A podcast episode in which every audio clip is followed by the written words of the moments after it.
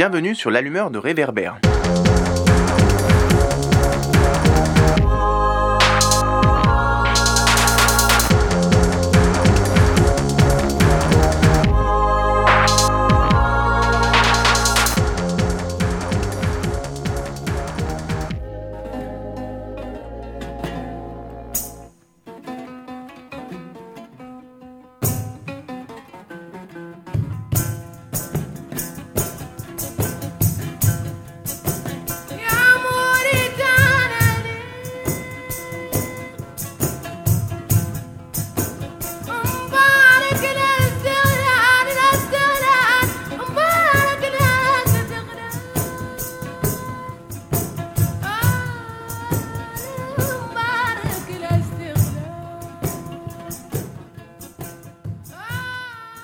Bonjour à toutes et à tous. Vous écoutez une musique de la chanteuse mauritanienne Dimi Mint Abba.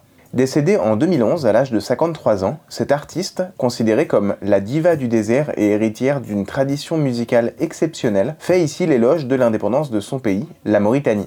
C'est pourquoi nous l'avons choisi pour débuter cet épisode des podcasts de l'allumeur de réverbère. Cet épisode sera consacré à la Mauritanie, pays assez méconnu en dehors de ses frontières. La Mauritanie est une ancienne colonie française, à cheval entre l'Afrique du Nord et l'Afrique de l'Ouest. Au sud, le fleuve Sénégal fait frontière avec le pays homonyme. À l'est et au sud-est, on trouve le Mali, et au nord, le désert algérien et le Sahara occidental, occupés et annexés illégalement par le Maroc. La Mauritanie ne compte qu'un peu plus de 4 millions d'habitants, pour un territoire immense de plus d'un million de kilomètres carrés. Territoire pour une grande partie désertique ou semi-désertique, mais qui compte tout de même des zones fertiles dans quelques oasis et dans la vallée du fleuve Sénégal. La capitale, Nouakchott, construite après l'indépendance sur la côte atlantique, concentre plus du quart de la population du pays avec près d'un million d'habitants. Comme bon nombre d'anciennes colonies africaines, le pays est confronté au défi des relations inter- et intracommunautaires en son sein, et de construire une nation dans des frontières héritées de l'époque coloniale. Des frontières relativement nouvelles, mais qui obligent à faire société ensemble des composantes ethno-linguistiques anciennes. En Mauritanie, ces composantes anciennes ont certes une histoire partagée autour de l'islam soufi et du commerce par exemple, mais également autour de conflits armés passés et de l'esclavage. L'épisode que vous écoutez a une visée pédagogique pour permettre de comprendre le paysage ethno-linguistique de la Mauritanie et de quelle dynamique le pays hérite de l'histoire récente et ancienne. Il permettra non seulement d'aborder la question de la nation, entre guillemets, et des relations intercommunautaires dans une ancienne colonie, mais également de donner des repères avant une prochaine série de podcasts consacrée plus spécifiquement à la question aratine en Mauritanie, aratine du nom des anciens esclaves issus de la communauté maure, la communauté arabo-berbère au pouvoir. Toutes ces questions sont très sensibles, parce qu'elles sont régulièrement manipulées par les uns et les autres à des fins politiques, mais nous allons tenter de les aborder de la manière la moins politisée possible. Pour démarrer ce podcast, nous avons donné le micro à une personnalité reconnue en Mauritanie comme en France, le professeur Abdel Wedoud Oulcher, anthropologue, professeur émérite de l'Université de Lorraine et spécialiste de la Mauritanie, dont il est originaire. Il nous a reçus chez lui dans la commune de Levallois-Perret, en région parisienne, en France, le 3 septembre 2021. Il commence par nous présenter le pays de façon assez générale avant de resituer les évolutions contemporaines dans une perspective historique. Très bonne écoute.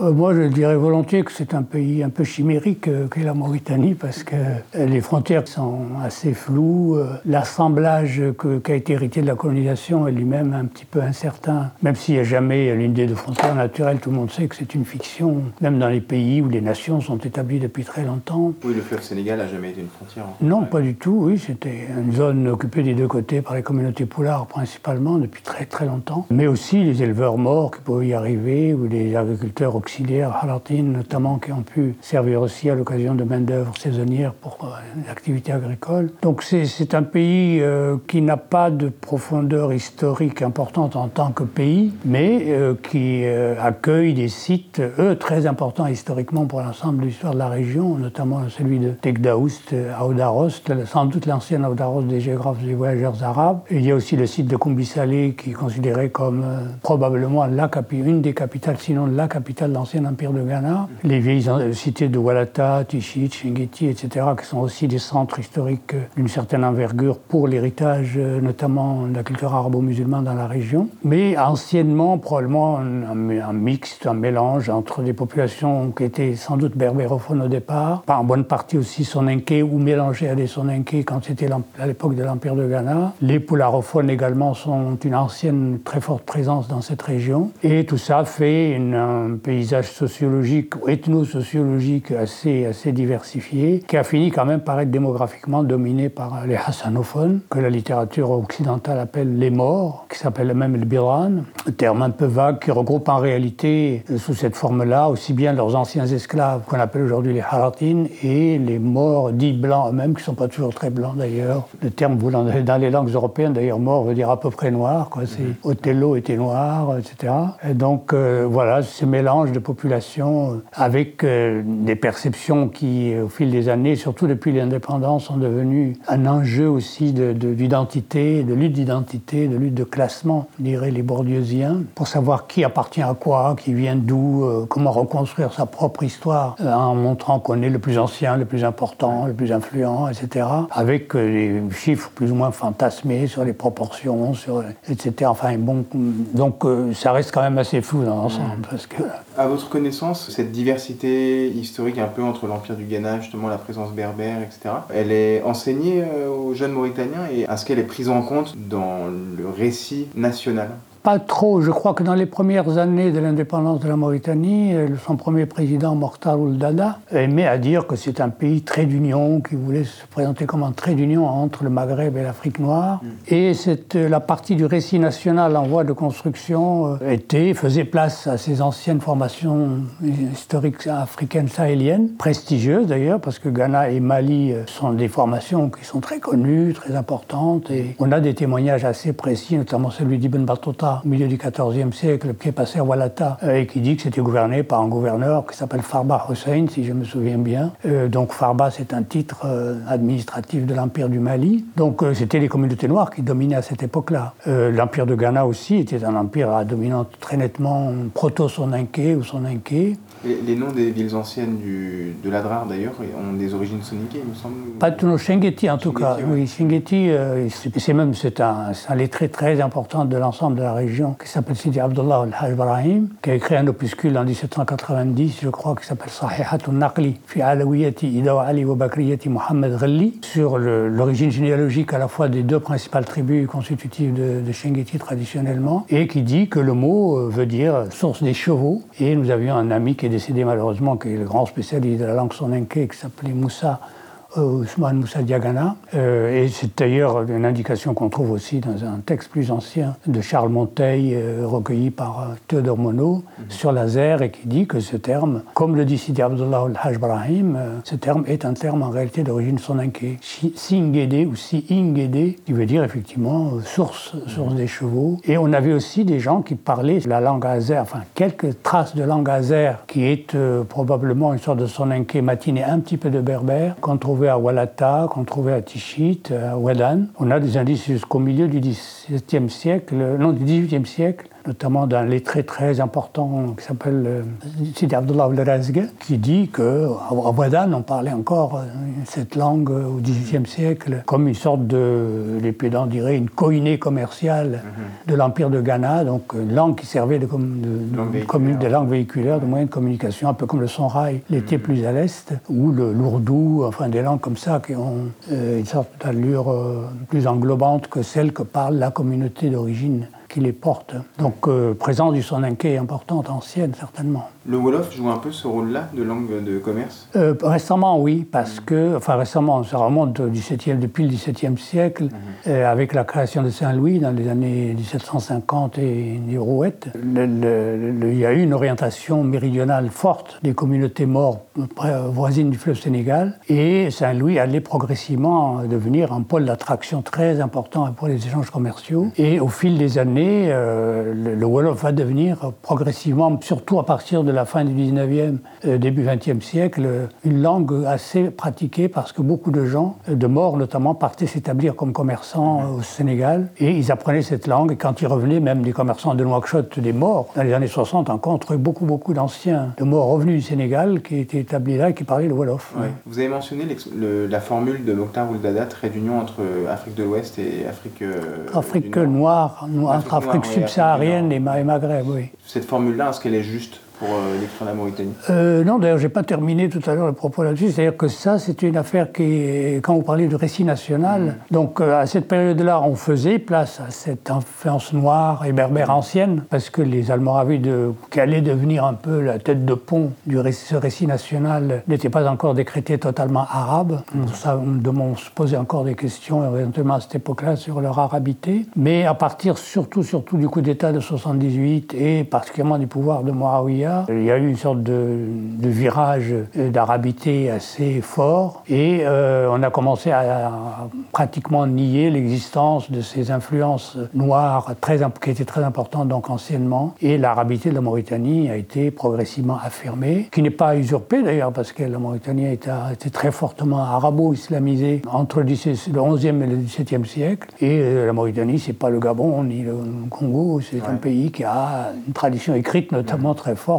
Oui, il y a quelques euh, langues berbères qui se parlent encore, mais c'est très marginal. Hein. Très très peu de gens, oui, on a estimé vaguement. Euh, mon épouse a fait un dictionnaire là-dessus sur le Zenaga. Et euh, dans les interviews qu'on a faites, on a vaguement estimé à quelque chose comme peut-être 5000 locuteurs encore de cette langue âgés de plus de 50 ans les trois quarts du temps. Mmh, plus de 4 millions d'habitants, euh, Oui, donc c'est vraiment une langue en voie d'extinction, même si elle était très présente encore vraisemblablement euh, jusqu'à la fin du 19e siècle. On trouve des marques du berbère dans le Hassania oui, oui, oui, le lexique, euh, surtout le lexique. La structure du Hassania, c'est une structure arabe, mmh. c'est-à-dire la manière dont les verbes se conjuguent, dont se construisent les dérivations, etc., mmh. la syntaxe. Mais le lexique fait une place assez importante, peut-être elle estime ça de l'ordre de 15 15 à 20 de mots peut-être seraient d'origine berbère zenaga, qu'on trouve encore, particulièrement dans certains champs comme la toponymie, certains secteurs de l'élevage, notamment l'élevage bovin par exemple, beaucoup moins chez les chameliers ou dans les choses qui ont trait aux chameaux. Mais il y a, une présence ancienne du, berbère dans, ce parler, oui. Hmm. Sur cette formule trait d'union, en fait, dans, l'imaginaire de beaucoup de gens, ça, donne l'impression que euh, la Mauritanie serait une juxtaposition de culture maghrébine et de culture euh, euh, subsaharienne. Est-ce que c'est aussi simple que ça ou est-ce qu'il y a des dynamiques vraiment spécifiques à la Mauritanie qui feraient par exemple que, en termes de dynamique sociale, peut-être le pays pourrait plus se comparer avec les autres pays du Sahel comme le, nord du Mali ou des choses comme ça? C'est toujours relu. Le problème de ces identités, c'est qu'elles elles sont très mouvantes à la lumière et sous la pression de l'actualité politique et des, bagarres qui peuvent se déchaîner pour euh, définir des identités, on pourrait dire qu'anciennement, euh, il y avait quand même une interpénétration, non pas vraiment physique, parce que des choses comme les mariages mixtes ou une communication, disons, démographique significative étaient plutôt limitées, voire rares, mais le fond culturel commun était réel. Si on regarde le, corpus de l'enseignement traditionnel, c'était les mêmes manuels, c'était les mêmes références, et l'islam malékite sunnite utilisant les mêmes manuels d'enseignement de la langue arabe, de, la théologie, etc., des exégèses du Coran. Euh, c'était aussi les mêmes moments confrériques qu'on trouvait de part et d'autre du fleuve, y compris avec des chers euh, noirs mhm. euh, qui étaient adoptés par les morts comme étant leur comme par exemple Cheikh Ahmed Doubamba, le fondateur de la confrérie Mouride de Sénégal, comme Cheikh Ibrahim Agnès de Kaolack, qui a également une très forte influence, notamment dans la région de Medellin, mais plus loin. L'ancien président, par exemple, Sidi Cheikh Abdallah, était le fils d'un des muqaddam de ce Cheikh Ibrahim Agnès, de, de, de, de Kaolack. Donc euh, il y, y, avait une sorte de, fond commun, de trait d'union, effectivement, sur ce plan-là. D'ailleurs, on le mentionne, y compris depuis l'époque almoravide. Hein, On dit que les sources dont on dispose, en tout cas quelques-unes, notamment Al-Bakri, par exemple, qui est le premier témoignage, 11e siècle, sur l'époque où les Almoravides, ce sont, le mouvement est apparu, il signale une présence des Noirs parmi les combattants qui sont allés jusqu'en Andalousie. Hein.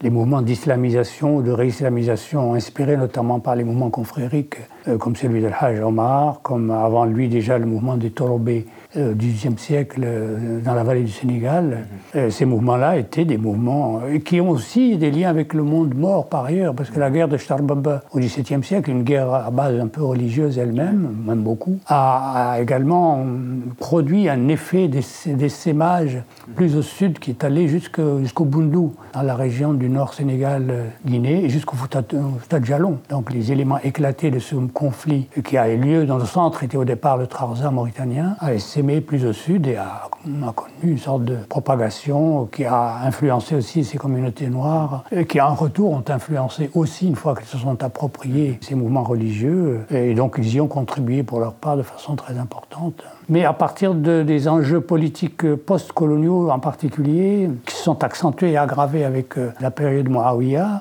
on a assisté à une cassure de ces choses qui fait que même l'islam, qui était revendiqué par Oldada comme étant un facteur d'unité important, n'est plus apparu comme tel, parce que les, nationalistes noirs, bousculés eux-mêmes par les exactions et les massacres, les débuts de massacres qui ont pu être commis à partir de 89, ont commencé eux-mêmes à rejeter cette communauté de, destin culturel qui les liait en réalité profondément au monde mort. Ils étaient c'était un peu le même monde. Et les Poularofons étaient jadis très fiers d'être eux-mêmes des gens fortement islamisés, porteurs d'une culture arabe significative et ayant un regard assez condescendant à l'égard des Noirs plus au sud, en disant ces gens-là, ils n'ont pas trop de culture, ils sont pas si islamisés, enfin, c'est des musulmans plus récents que nous, etc. Mm-hmm. Mais c'est ce type de représentation a connu un recul très fort à partir des années 89. Oui. Dans quelle mesure est-ce que la frontière a chamboulé un peu toutes ces connexions?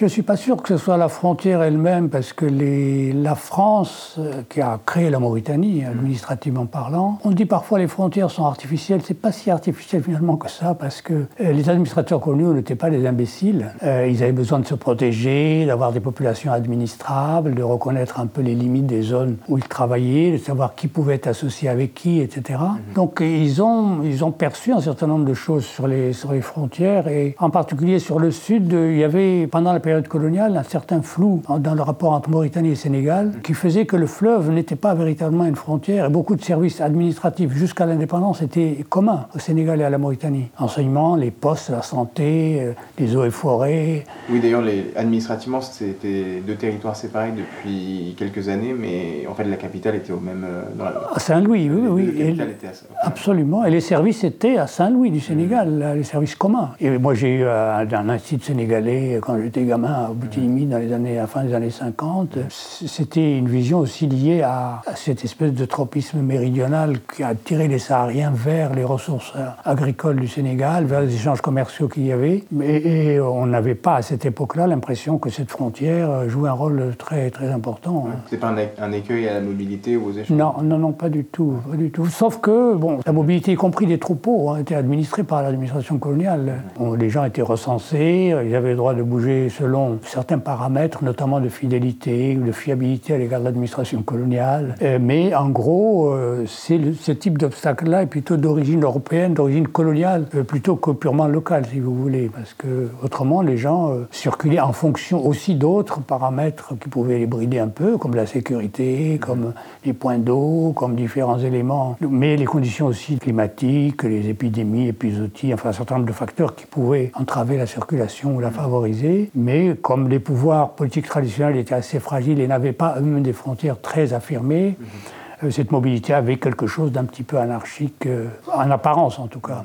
Est-ce que vous voulez compléter un peu le tableau, on va dire, euh, ethno-linguistique que vous commenciez à dépeindre tout à l'heure? Vous, avez parlé de la communauté maure ou Bédane, dans laquelle on met de façon un peu schématique euh, les morts qu'on va qualifier de blancs, mais que vous dites qu'ils sont, bon, qui sont plus, c'est plus compliqué que ça, et leurs anciens esclaves. On a aussi plusieurs communautés qu'on qualifie généralement de négro-mauritaniennes. Euh, est-ce que vous pouvez dépeindre un petit peu ce que ça regroupe oui, ces nomenclatures elles-mêmes sont effectivement assez mobiles, un peu trafiquées, un objet d'un enjeu politique parce que les classements euh, sont eux-mêmes le lieu d'une conflictualité. Mais euh, dans la littérature courante, dans les, les mouvements politiques contemporains, euh, on voit effectivement une distinction entre différents groupes ethniques. Mm. on distinguerait les morts hassanophones, mm-hmm. qui eux-mêmes étaient composés de différents différentes parties qui, jusqu'à récemment, ne se distinguaient pas en termes d'ethnie, en tout cas. Se définit les Haratines, par exemple, qui sont une très forte composante démographique des gens qui parlent Hassania. Mhm. Jusqu'il y a une quinzaine d'années, ne se présentaient pas comme un groupe mhm. différent de, celui des hassanophones en général. Ils se définissaient plutôt comme biran, comme morts. Et donc, euh, il y a cette communauté-là, il y a les poularophones, qui se où l'administration coloniale distinguait Peul et tout couleur, anciennement, et opposition qui était entre les agriculteurs sédentaires, essentiellement poularophones, donc, et euh, les, les Peuls qui sont plutôt des, éleveurs nomades, mais qui pratiquaient aussi l'agriculture saisonnière, mhm. et qui étaient linguistiquement et culturellement très liés au monde poulard de la vallée. des groupes Wolofs qui ne sont pas très nombreux, mais qui avaient une importance historique dans la la région de Rosso et le delta du fleuve Sénégal. Et puis une communauté soninké assez importante dans le haut fleuve Sénégal, euh, dans la région du Guidimara, mhm. avec un petit îlot dans la ville de Kaïdi, qui est lui d'origine peut-être, enfin d'établissement historique plus récent que l'ancienne communauté du Guidimara. Même à Nouakchott, on observe que la Hassania tente à devenir une langue de communication pour certains secteurs des communautés noires vivantes à Nouakchott, ce qui n'était pas le cas dans les années 60. Hein. Dans les années 60, c'était le français ou le Wolof mhm. Permettait de passer d'une communauté à, autre, à une autre. Mais depuis, euh, depuis ces 15 dernières années, euh, il y a eu euh, effectivement un moment en direction de cette imposition, enfin, cette hégémonie progressive installée à la fois de la langue arabe et du hassania dans la foulée également. C'est une question très très large, mais selon vous, les enjeux des relations intercommunautaires aujourd'hui, les principaux enjeux, lesquels vous, vous identifiez? Euh, construire un peu ce récit national en prenant en compte cette diversité, etc. Pour vous, comment vous les identifiez? Bah, C'est une effectivement vaste question parce qu'elle elle, mobilise des imaginaires, des, slogans, des reconstructions historiques, des enjeux aussi économiques et, administratifs euh, précis. En tout cas, le thème de l'ethnicité qui est devenu un, une sorte d'enjeu on parle beaucoup d'ethnicité, de tribalité dans les pays africains, et on met sur le compte de ces phénomènes à la fois tribaux et ethniques euh, beaucoup des malheurs de ces pays, des conflits qui apparaissent, etc. Sans qu'on sache toujours très bien qu'est-ce que c'est qu'une ethnie, qu'est-ce que c'est qu'une tribu, euh, des choses comme ça. Euh, sujet que les anthropologues épluchent dans tous les sens, et dont ils montrent la complexité, les limites. Sans qu'on se soit vraiment des questions tranchées au final. Et non, ils ne sont pas tranchés. Ce qu'on sait simplement, c'est qu'effectivement, ça débouche souvent sur des conflits. Ça, c'est observable. et au point qu'on dit parfois que les ethnies, au moins ça tue, ça on le sait, c'est hélas. Mais pour ce qui est de, bah, de, définir exactement quels en sont les contours, de, autour de quel type d'enjeu ils se mobilisent, euh, c'est beaucoup plus difficile à, circonscrire. Et c'est surtout, peut-être, moi j'ai tendance à penser que les États, en tout cas post-coloniaux, y ont joué un certain rôle dans la mesure où euh, ces zones-là, comme un peu partout en Afrique, je crois, euh, disons, l'État a précédé les nations. Quoi. C'est pas, alors mm. qu'ailleurs, souvent le processus était le processus inverse. Mm. Et du moment que l'État était central et que les restes étaient assez périphériques, c'est la quête de l'État, c'est le branchement sur l'État, c'est le contrôle de l'État qui est devenu l'enjeu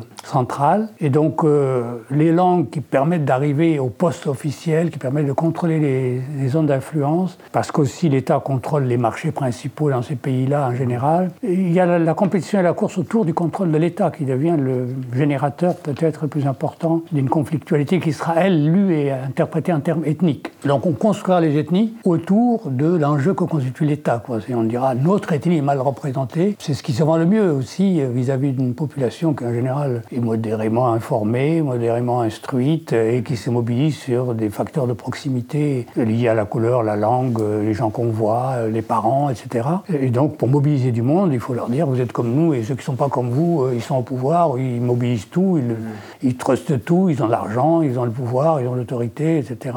Bon. Et donc, euh, c'est plutôt autour de l'appareil d'État et ce qui tourne autour de l'État qui devient l'enjeu des constructions ethniques, à mon avis, par ricochet. Enfin, c'est un des aspects du problème, bien soit encore une fois très compliqué au fond. le problème, c'est que l'État lui-même, et comme vous le savez sans doute, c'est des gens. oui, c'est des bon, c'est des gens qui sont issus de coins, de régions, de milieux, de, mm. qui ont des agendas très variés. Et la plupart du temps, d'ailleurs, dans ces pays, en tout cas la Mauritanie, je crois qu'on ne chape pas à cette règle, euh, où les solidarités de proximité génératrices généralement de corruption, de prévarication, de népotisme, font que euh, les choses sont aspirées plutôt vers, dans une spirale relativement négative du point de vue de l'unification, parce que les gens militent pour leur coin, leur groupe, leurs leur, proches, etc. Et on finit par arriver à une situation où l'unification devient extrêmement difficile et problématique.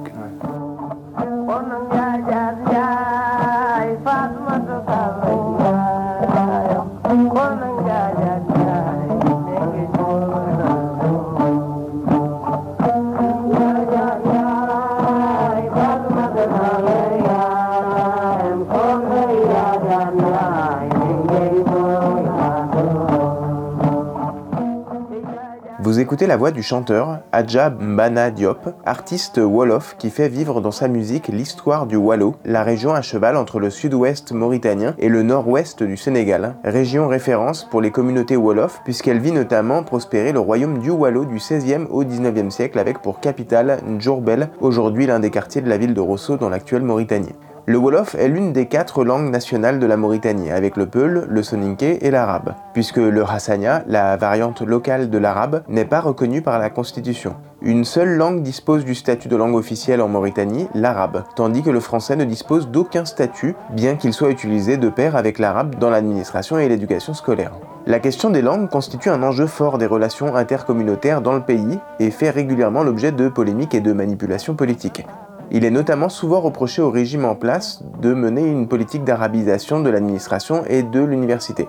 Récemment, en novembre 2021, l'opposant politique Sambatiam, issu de la communauté Peul, plaidait pour un recours aux langues nationales, dites aussi langues maternelles, comme langue d'enseignement à l'école plutôt que l'arabe et le français, et il plaide régulièrement pour l'officialisation des langues nationales. Derrière cette question des langues, c'est celle de la représentation culturelle, de la mémoire et d'un récit national partagé qui est en jeu, mais aussi très concrètement de l'accès aux droits, aux services publics, à l'éducation et à l'emploi.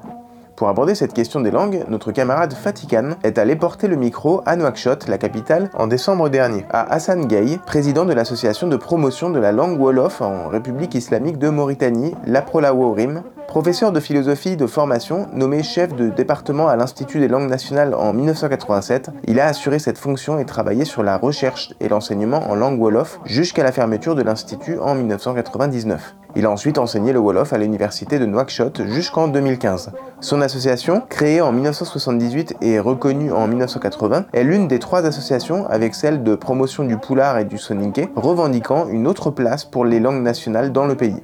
Nous vous laissons donc avec Hassan Gay, qui commence par nous présenter les motivations de son association avant de faire un historique sur la place des langues en Mauritanie depuis l'indépendance, avant de nous partager son regard sur les enjeux linguistiques contemporains.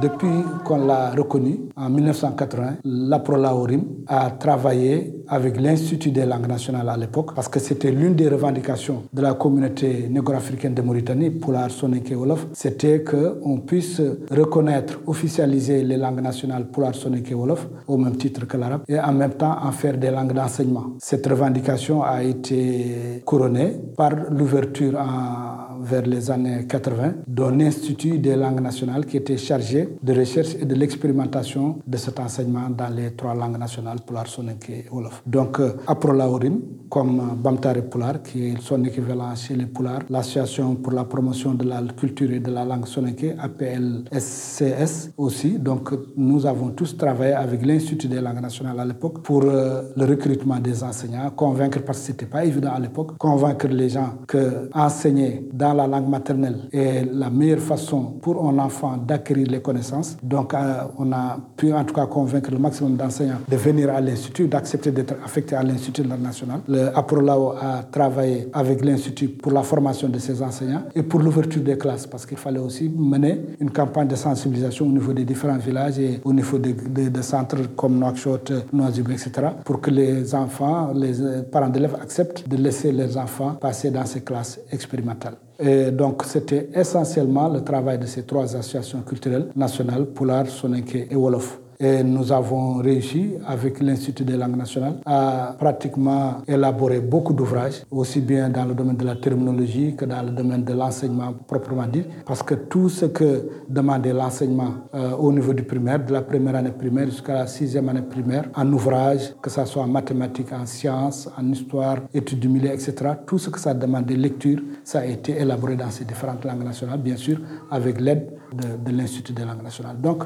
notre travail au départ a été centré surtout dans le domaine de l'enseignement de la langue Wolof, comme d'ailleurs toutes les autres associations. Avec le temps et avec euh, la fermeture de l'Institut des langues nationales en 1999, et il faut dire entre parenthèses que cette fermeture n'avait aucune raison, en tout cas scientifique ni pédagogique, parce qu'après les premières six années d'expérimentation, où les évaluations qui ont été faites aussi bien par le ministère de l'Éducation nationale que par l'UNESCO, toutes ces évaluations étaient des évaluations concluantes positives, qui montraient que vraiment les, les enfants qui étaient dans ces classes avaient un très bon niveau. Et d'ailleurs, le résultat de l'entrée en sixième, parce que qu'ici en Mauritanie, après six ans, les enfants font un concours pour, pour aller au collège, donc en première année secondaire, les résultats aussi étaient positifs. La moyenne d'admis dans ces classes expérimentales tournait entre 60 et 90 quelquefois même 99% alors qu'à l'époque, la moyenne nationale était de 32% Et pratiquement tous les enfants qui ont fait ces, classes expérimentales, la majorité, étaient orientés dans les filières scientifiques, mathématiques, sciences, etc. Donc, euh, il n'y avait aucune raison, en tout cas objective, pour, pour fermer cet institut. Le, contexte euh, de la naissance de l'Association pour la promotion de la langue Wolof à Mauritanie est le même contexte de naissance des autres associations euh, nationales euh, Poulard Soninké. C'était dans un contexte où l'une des principales revendications euh, dans ce pays était l'enseignement dans les langues maternelles Poulard Soninké et Wolof. Pour des raisons euh, d'ailleurs connues que l'enseignement dans la langue maternelle, surtout au niveau du, primaire, est un avantage net pour l'apprenant. D'autant plus que ici, comme nous, nous sommes euh, dans des écoles où nos enfants apprennent avec d'autres enfants arabes qui ont la chance d'être enseignés dans leur langue maternelle, si cette euh, même chance n'est pas offerte à nos enfants, ils partent dans des positions défavorisées déjà dans des écoles qui, où c'est la, course, c'est les examens, les concours, les sélections. Donc si tu pars déjà défavorisé, c'est sûr qu'au bout du compte, tu vas être le, le grand perdant. Donc c'était l'une des principales revendications. Et surtout la reconnaissance, reconnaître que le pays est un pays multinational composé d'Arabes, de Poulard, de Soninké et de Wolof, qui doivent, vis-à-vis de l'État, avoir les mêmes droits, avoir les mêmes devoirs, donc traiter d'une manière euh, juste, ne pas accepter une politique qui puisse exclure une communauté par rapport. Donc c'est dans ce contexte politique que est né ces revendications qui ont donné naissance à l'association pour la promotion de la langue Wolof, APROLAORIM. C'est pourquoi, comme je viens de le dire plus haut, que l'essentiel de son travail était d'accompagner l'Institut pour réussir cette expérimentation. Comme vous le savez, euh, l'enjeu linguistique en Mauritanie est un enjeu très crucial parce que contrairement aux autres pays africains où généralement l'enseignement se fait en français, en tout cas les, les, pays qui étaient colonisés par la France, les écoles, l'enseignement se fait en français, les autres pays anglophones, l'enseignement se fait en, en, anglais. Ici, nous sommes un pays où il y a quatre communautés, dont une communauté arabe. Et l'arabe est une langue qui a quand même une histoire et un passé scientifique qui est différent de, de des autres langues qui étaient jusqu'à une époque récente des langues à tradition orale. Donc euh, il est normal que les enfants arabes ici dans ce pays commencent leur enseignement en arabe. Mais ceci étant fait, les autres enfants qui n'ont pas la langue maternelle arabe, quand ils euh, vont à l'école, comme c'est le cas jusqu'à présent, depuis que l'arabe a été introduite dans l'enseignement jusqu'à maintenant, ils partent euh, défavorisés par rapport au, à l'autre composante. Donc ça, devient un, problème qui dépasse l'éducation, un problème de cohabitation et de coexistence, un problème d'équité, de justice qui se pose. Ce qui fait que c'est un problème qui, a toujours été d'actualité et qui, aujourd'hui d'ailleurs, avec euh, les assises dont vous avez entendu parler, les assises nationales sur l'éducation, qui ont donné naissance à des concertations régionales sur la réforme de l'éducation qui est en perspective et des ateliers nationaux pour euh, la réforme de l'éducation. Ce problème de, de la langue était au centre, l'une des questions centrales des discussions. Parce que certains pensent qu'il faudrait carrément arabiser le système éducatif, que tout le monde apprenne en arabe. D'autres peut-être pensent qu'il faut apprendre en français. Et nous, au niveau des, associations culturelles, nous avons défendu l'idée qu'il faudrait que l'enseignement au niveau du primaire se fasse dans les langues maternelles, donc arabe, poulard, soninké, wolof. Que toutes les disciplines soient enseignées dans ces langues maternelles au niveau du primaire avec l'introduction du français à partir de la deuxième année pour que ça soit enseigné correctement, pour qu'il puisse être une langue d'enseignement des matières scientifiques à partir de, du secondaire. C'était ce que nous avons développé et nous pensons que c'était un minimum pour pouvoir accorder un, maximum de chance à tout le monde dans le, ce système éducatif. Parce que le, moins qu'on puisse demander qu'un système éducatif soit un, un, système qui est juste et qui est équitable pour tout le monde et qui n'est pas un système qui exclut dès, dès, le départ. Cette problématique est un problème sérieux puisqu'il y va de la cohabitation et de l'avenir du pays. Ce problème linguistique, ce problème culturel en Mauritanie est un problème extrêmement important puisqu'il y va de la cohabitation et de l'avenir même du pays en tant que nation. Le problème de la Mauritanie, comme d'ailleurs tous les pays du tiers-monde, pays africains, c'est l'absence d'État-nation au moment où nous sommes indépendants. Et ça continue jusqu'à présent, malheureusement. État-nation, ça veut dire quoi? Que la colonisation a scindé les pays qu'il avait colonisés en États. On a le Sénégal, la Mauritanie, le Mali, etc., etc., la Guinée, Côte d'Ivoire, etc.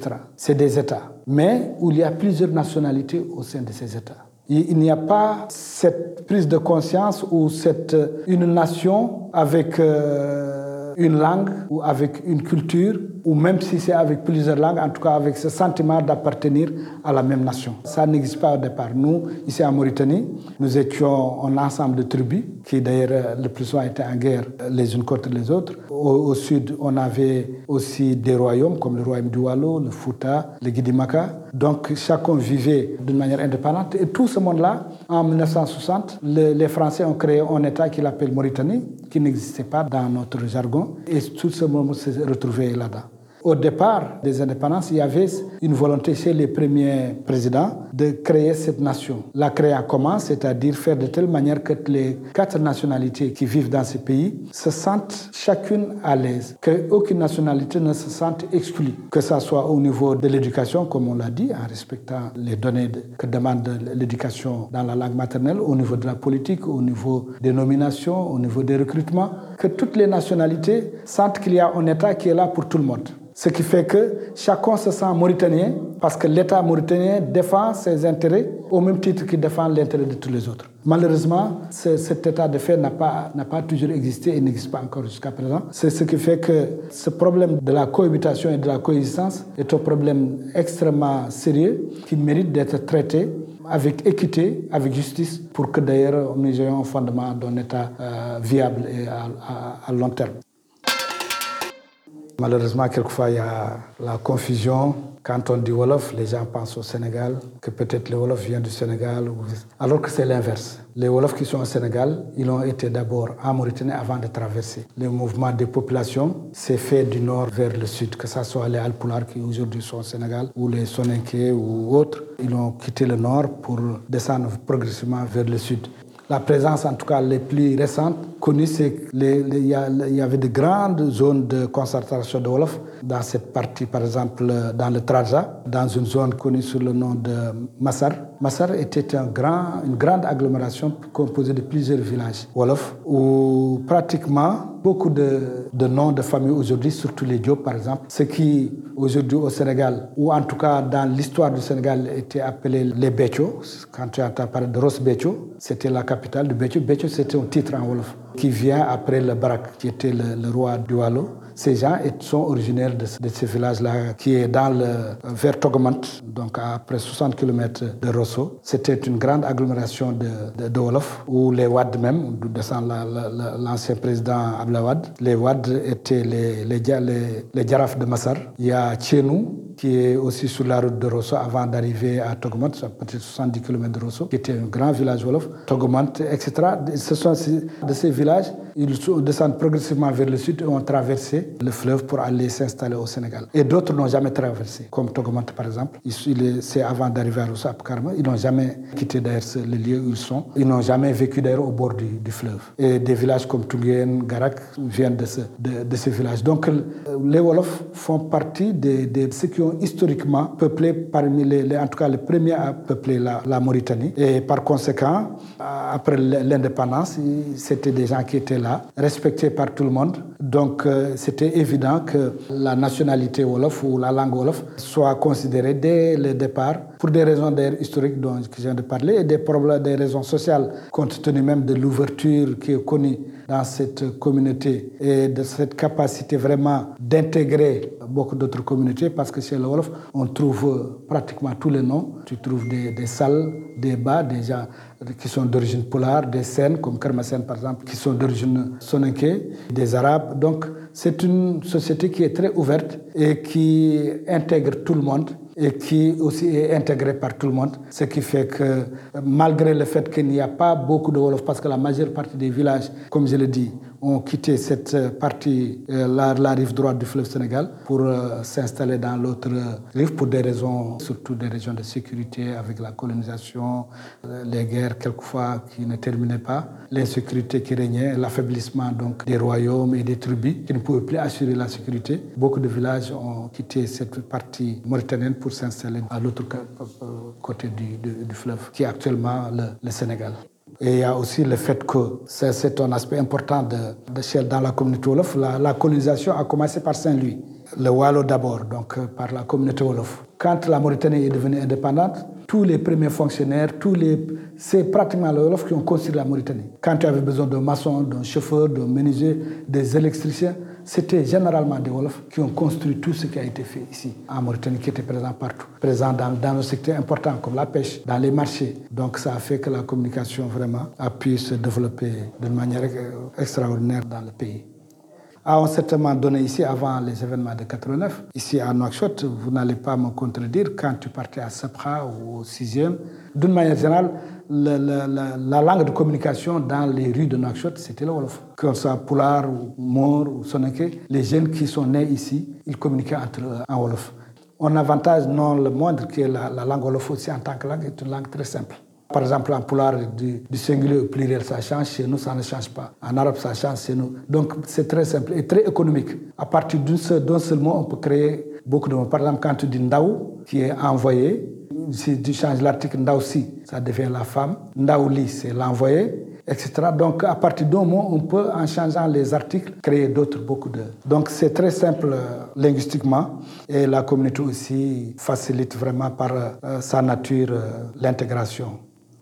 Ici, quand on dit plaidoyer pour le Wolof en tant que culture ou le Wolof en tant que langue, ça ne peut pas être dissocié du plaidoyer pour le Poulard ou le Soninké, parce que c'est les mêmes, euh, les mêmes problèmes qui se posent à ces trois communautés. Et nous avons élaboré, euh, vers les années 70, de 2018, je pense, un plaidoyer pour l'officialisation des langues nationales et leur réintroduction dans le système éducatif. C'est un document d'une trentaine de pages, je crois, qui donne les, les arguments, qui explique que nous devons officialiser d'abord nos langues nationales, comme ça a été fait d'ailleurs chez nos voisins du Maghreb, en Algérie, au Maroc. Le tamazique est, une langue qui est devenue une langue officielle là-bas, alors que ce n'est pas, pas l'arabe. L'arabe était d'abord la langue premièrement été officielle, mais les autres langues nationales, comme le tamazique, ont été officialisées. En nous appuyant aussi pour la réintroduction de ces langues nationales dans le système éducatif, nous sommes appuyés sur l'expérience de l'Institut et les recherches qui ont été faites par l'UNESCO partout dans le monde qui sont en faveur d'un enseignement qui doit commencer dans les langues maternelles. Nous avons fait ce plaidoyer-là.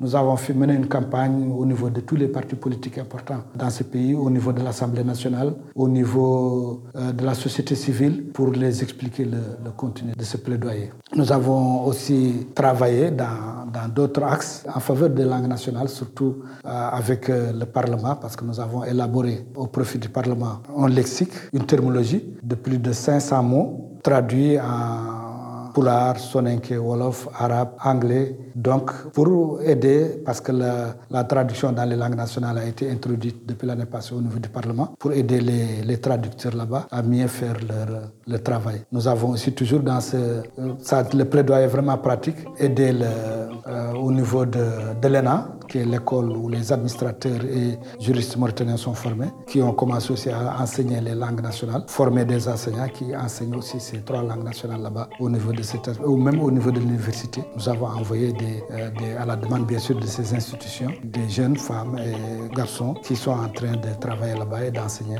les langues nationales.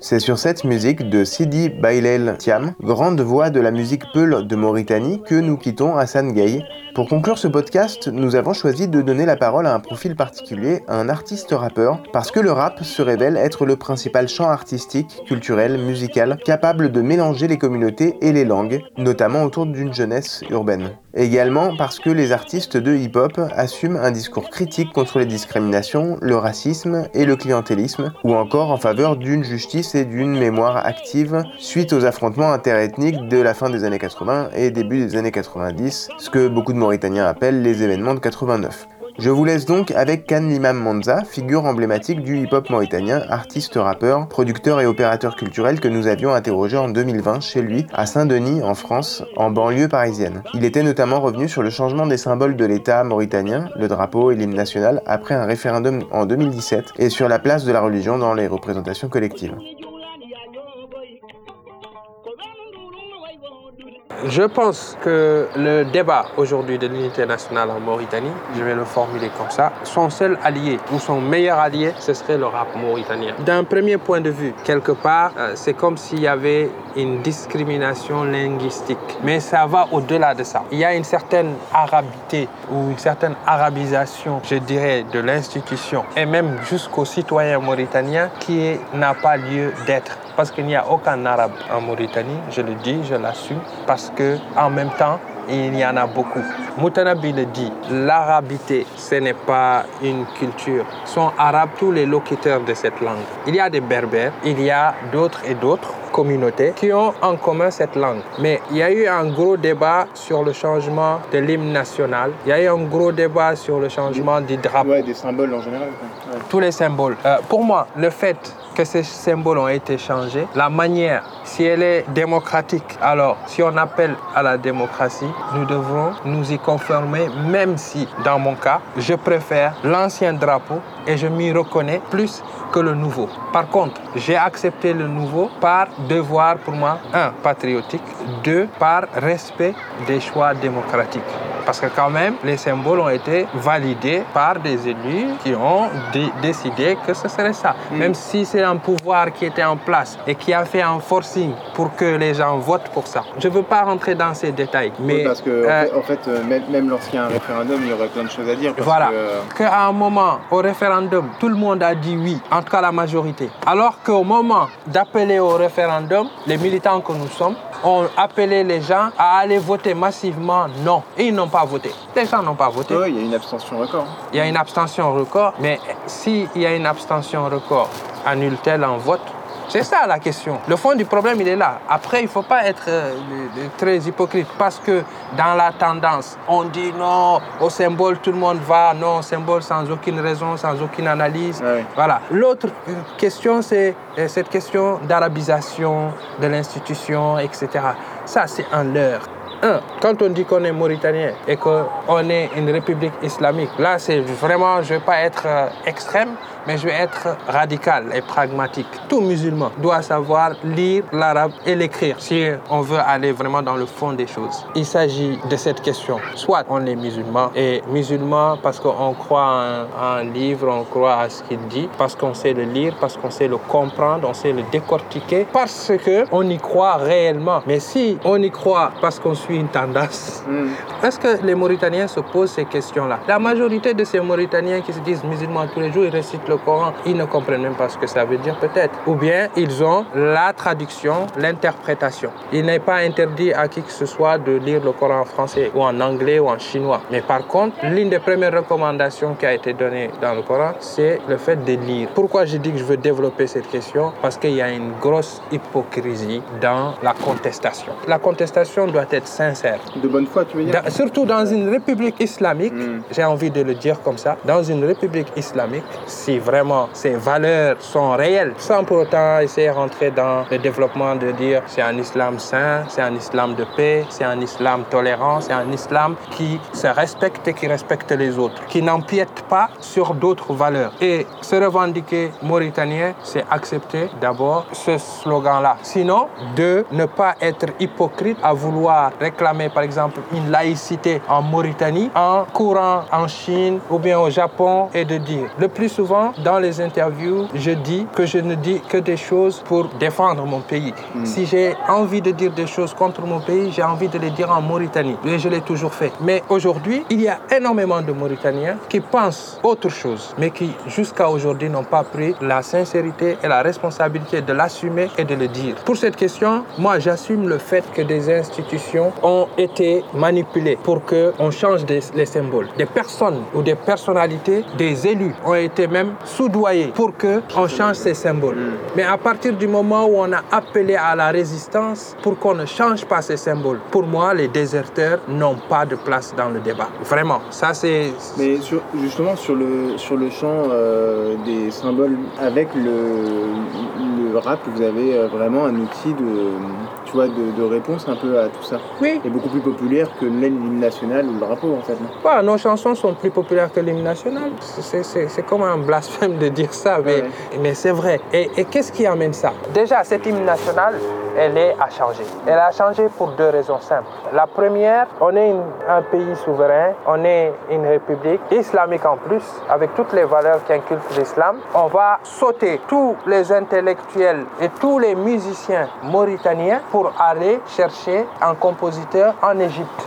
C'était un Égyptien qui avait composé. Ça, c'est d'une absurdité. Et ça, ça, je le dis tout de suite. C'est pour ça que je disais que l'arabisation, l'arabité, c'est un leurre. Mais au-delà de ça, c'est vraiment un complexe. Tu sais, il y a l'expression Nahnu l'Arab, nous les Arabes.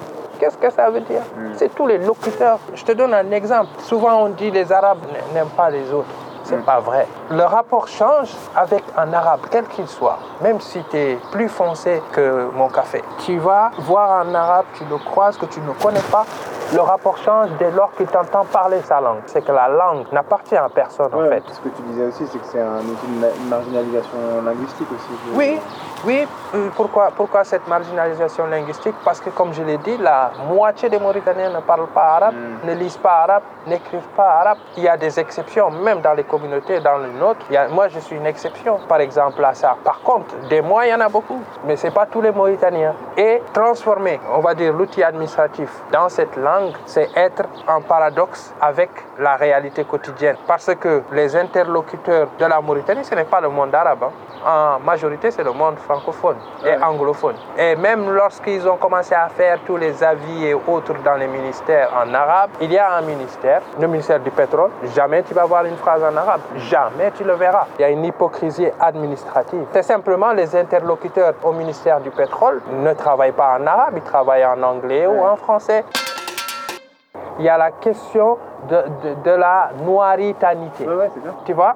La noiritanité met tout de suite comment dire, un grain dans, dans l'œil. Et aussi change le rapport tout de suite. Pourquoi? Mm. Parce que quand on entend Mauritanie, Mauritanie, on imagine des gens en voile, sur le chameau, etc. Et que dès qu'on arrive en Mauritanie, on a l'impression que c'est un pays de noirs. Mais ce n'est pas une impression, c'est une réalité. La majorité des Mauritaniens sont noirs. Et ça, ça gêne. Mais par contre, la langue qui veut être assimilée à l'arabe et qui ne l'est pas, pour moi et pour beaucoup, il y a un travail vraiment de recherche linguistique à faire en Mauritanie, juste le rapport entre la Hassania et l'arabe. On remonte un peu plus haut, au Maroc, il y a une réelle appropriation de la langue berbère. Les Amazirs, par exemple, sont fiers de ce qu'ils sont et ils veulent même pas qu'on les traite d'arabe en Algérie j'ai pareil. Malire mongo, malano ronde dome. Sénégalire mongo, malano ronde dome. Mauritanie mongo. On arrive au terme de cet épisode. On remercie le professeur Abdel Wadoud Oulcher, Hassan Gay et Khan Limam Monza pour leur lumière et le temps qu'ils nous ont consacré. Et on espère que leurs explications vous ont donné des clés de compréhension sur les relations intercommunautaires et les enjeux de l'État-nation dans ce pays méconnu qu'est la Mauritanie. Pays qui partage avec ses voisins du continent africain des problématiques politiques, culturelles et sociales complexes et que nous n'avons fait ici qu'effleurer. Le sujet aurait par exemple mérité d'y ajouter la question de la persistance du système de caste ou de pratiques d'esclavage, sujet que nous aborderons dans une prochaine de podcasts, ou encore les nombreuses tensions qui naissent autour de l'exploitation de ressources naturelles et des impacts du changement climatique, ce que nous avions notamment abordé dans le troisième épisode des podcasts de la lumière de réverbère. On se quitte comme on a commencé, en musique, avec ce morceau intitulé Keka, du jeune artiste soninké de Mauritanie, Demba Tandia. A bientôt, et gardons nos lanternes allumées.